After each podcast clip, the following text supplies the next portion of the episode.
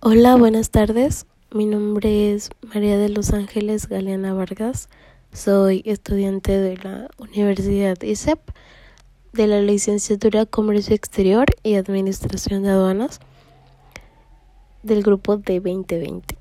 En este podcast hablaré sobre lo que aprendí de la asignatura Modalidades del Transporte 1 aunque se tenga un poco del conocimiento de cómo se maneja la mercancía una vez que llega al puerto, hay muchos puntos que son importantes conocer para tener una vista más amplia de cómo es este medio, que es bastante interesante.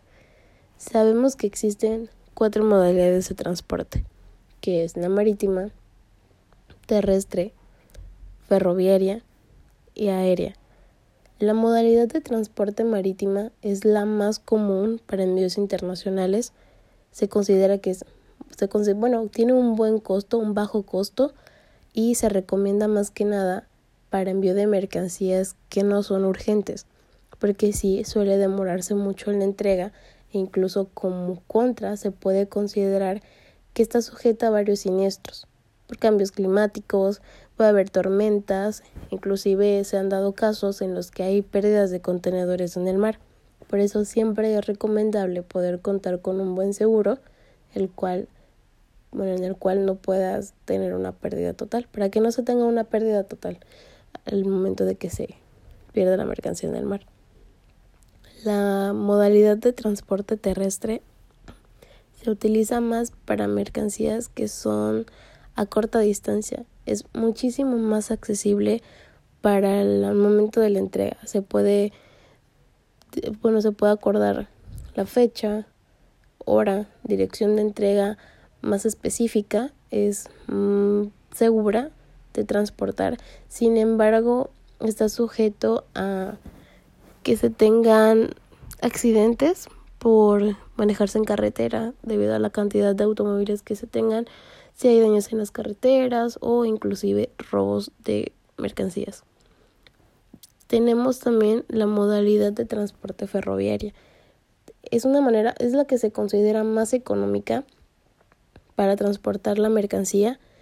Eh, se utiliza más para mercancías que son van a una distancia un poco más lejos, que son un poco más distante, y para también mercancía que se consideran con mucho peso.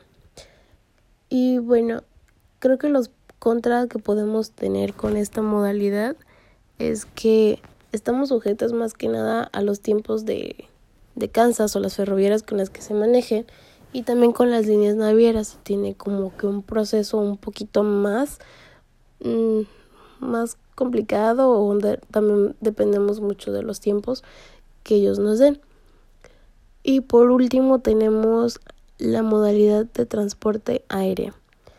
Aunque aquí no se maneja mucho, sabemos que esta modalidad se utiliza para mercancía que es muy urgente porque es bastante el costo, pero creo que este es el que lo que se puede considerar como lo malo de este de esta modalidad, ya que es bastante elevado el costo de manera económica pero la mercancía se transporta de manera segura, llega rápido y es menos propensa a siniestros, a siniestros para la pérdida de la mercancía. También lo que vimos son las normatividades del transporte. Sabemos que una normatividad es la serie de políticas y reglas que tiene como objetivo, como objetivo la producción de bienes o servicios cuentan con características específicas o valores mínimos. Para el momento de transportar nuestras mercancías debemos cumplir con diferentes normas, ya sea con la norma para el embalaje, que es muy importante contar con un buen embalaje acorde a la mercancía para que no se tenga daños o pérdidas en estas. También debemos contar con la de las dimensiones, la norma de las dimensiones, para que no tengamos problemas al momento de transportarse. También considerar la norma de residuos peligrosos que es, es, demasiado importante poder cumplir con esta norma si es que tu mercancía cumple con esas especificaciones porque podemos involucrar a terceros. Entonces, un ejemplo que se puede dar de esto es que si tu mercancía es considerada peligrosa y tú no lo estás manejando de esta manera, puede que no lo, no lo transporten con la seguridad correcta y se pueda tener problemas o daños en, tu, en la mercancía. Em, dos puntos que aprendimos en esto y era lo que se mencionaba es siempre contar con la seguridad de tu mercancía. Debe de contar con un buen seguro, con un buen embalaje para que llegue de manera segura a su destino. Y también, bueno, nos recomiendan el no enfocarnos en los costos, simplemente revisar eh, con las empresas, ya sea tu línea naviera, con, con quien vayas a transportar la mercancía, tus mensajerías, para que te puedan ayudar a que tu mercancía llegue bien y no tener tantos problemas al momento del despacho.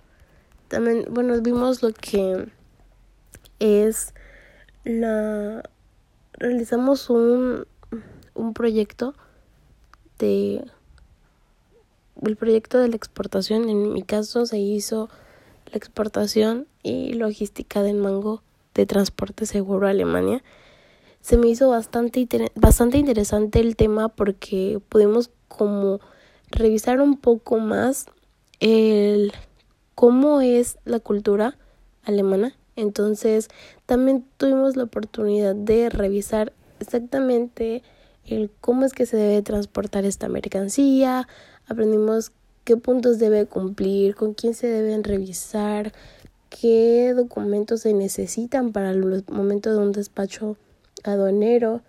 Eh, las consecuencias que se podrían tener al no cumplir con esto es que pues, tu mercancía no se pueda, no pueda salir y a veces se puede hasta perder completamente por no cumplir con los, con los puntos que nos están pidiendo. Eh, bueno, como dando conclusión,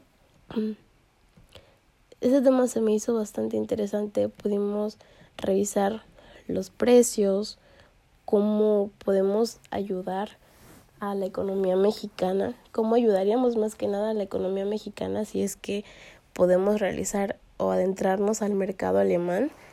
Eh, es bastante interesante todo esto, cómo se debe transportar más que nada el proceso de producción, cómo apoyaríamos a, bueno, el impacto social también que podría tener, porque es bastante lo que podríamos crear si tenemos una empresa a la cual nosotros podemos darle empleo a muchas familias, eso sería realmente increíble. Entonces, creo que más que nada ya en conclusión, es muy importante el conocer todos los procesos con los que nosotros podemos y debemos realizar la importación o exportación de nuestras mercancías. Adicional, podemos agregar que, que más que nada realizamos este proyecto con el fin de poder obtener toda la información necesaria de cómo lograr una exportación a un país con una cultura tan distinta como lo es Alemania. Creo que es lo increíble del comercio que nosotros podemos siempre ver más allá, eh, ver lo lejos, que, lo lejos que podemos llegar, siempre y cuando todo se maneje de manera correcta. También tuvimos oportunidad de ver las reglamentaciones que exigen y las regulaciones que están estipuladas para poder introducir la mercancía a, al país, a este país y qué tan importante, bueno, que es demasiado importante porque es una de las primeras potencias mundiales. También, bueno, es importante conocer los tipos de documentos, el proceso de logística que se sigue para poder exportar y comercializar un producto de México hacia otro país, lo cual, bueno, es la finalidad de, de del proyecto que realizamos. Es buscar y dar un impulso a esta actividad productiva en beneficio tanto para de los productores como de la sociedad en general, pues se planea ofrecer productos de alta calidad para que satisfagan la demanda tanto de mercados nacionales como internacionales y bueno, podamos apoyar a la reactivación de la economía de este país. Gracias.